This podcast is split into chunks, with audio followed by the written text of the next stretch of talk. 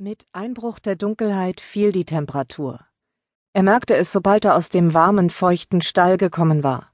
Seine Nasenhaare gefroren zu Eis, und der Schnee knirschte unter den Stiefeln, als er zum Wohnhaus ging. Der Atem hing wie weißer, versteinerter Nebel in der Luft.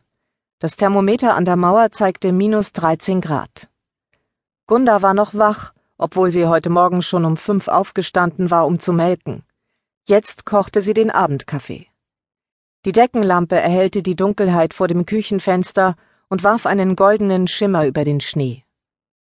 Das Auto stand immer noch da. Jetzt sah er, dass es nicht von einem Autofahrer, der sich in einer Schneewehe festgefahren hatte, kurzerhand zurückgelassen worden war, wie er zunächst angenommen hatte. Die Glut einer Zigarette leuchtete einen kurzen Moment in der Dunkelheit auf. Oder bildete er sich das ein? Würde er das aus dieser Entfernung überhaupt sehen können? Der Wagen stand zwischen den Bäumen auf der Straße, die die vier benachbarten Höfe verband. Er stampfte den Schnee auf der Fußmatte ab und schaute wieder zu dem Auto hinüber, bevor er hineinging.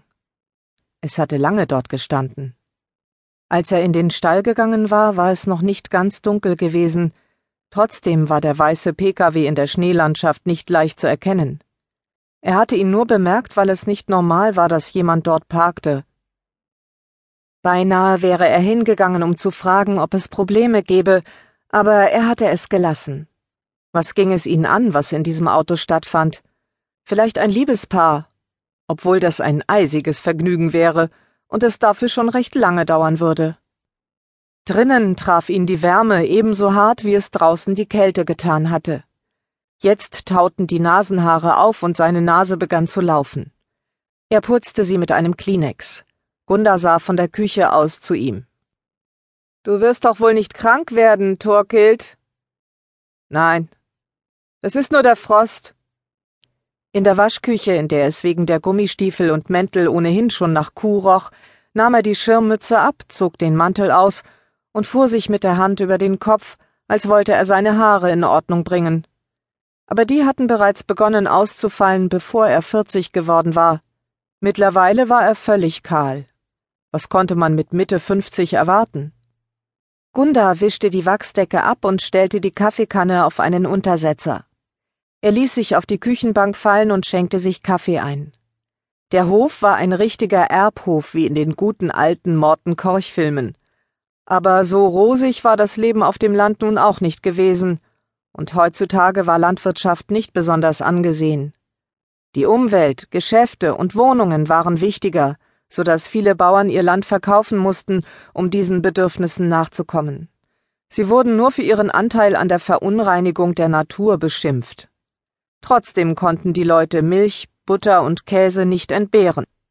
Sie schienen zu glauben, dass alles viele vom Himmel oder die großen Supermarktketten hätten Kühe im Hinterzimmer stehen. Er schnaubte bei dem Gedanken. Was hast du da oben an der Straße gemacht? wollte Gunda wissen und stellte die Kuchen auf den Tisch. Ach, da ist eigentlich nur ein Auto, das schon ziemlich lange da oben steht. Es ist aber eine merkwürdige Stelle zum Parken. Wer das wohl sein könnte? Sie starrte aus dem Fenster, konnte aber das Auto in der Dunkelheit nicht ausmachen. Es geht uns nichts an, Sie setzte sich ebenfalls, schenkte Kaffee ein und lud sich ein Stück Butterkranz und ein Plätzchen auf ihren Teller. Danach schob sie die Platte zu ihm herüber. Hm. Vielleicht haben die Hofgards wieder Besuch. Wir haben ja fast die ganze Zeit Gäste, überlegte sie, den Mund voller Kuchen. Und auch das geht uns auf jeden Fall überhaupt nichts an, stellte er mit Bestimmtheit fest. Danach wurde der Abendkaffee schweigend eingenommen, aber der Gedanke an das Auto ließ ihn nicht los. Wer käme auf die Idee, bei dieser Kälte so lange darin zu sitzen? Die Lichter in den Fenstern auf den wenigen in der Landschaft verstreuten Höfen waren längst eins nach dem anderen gelöscht worden. Es hatte wieder zu schneien begonnen. Die Flocken fielen wie glitzernde Kristalle legten sich auf Büsche und Bäume und wurden zu einer schützenden weißen Decke gegen den harten Frost. Sie leuchteten in der Stille der Nacht, die nur von dem unheimlichen Schrei eines Waldkauzes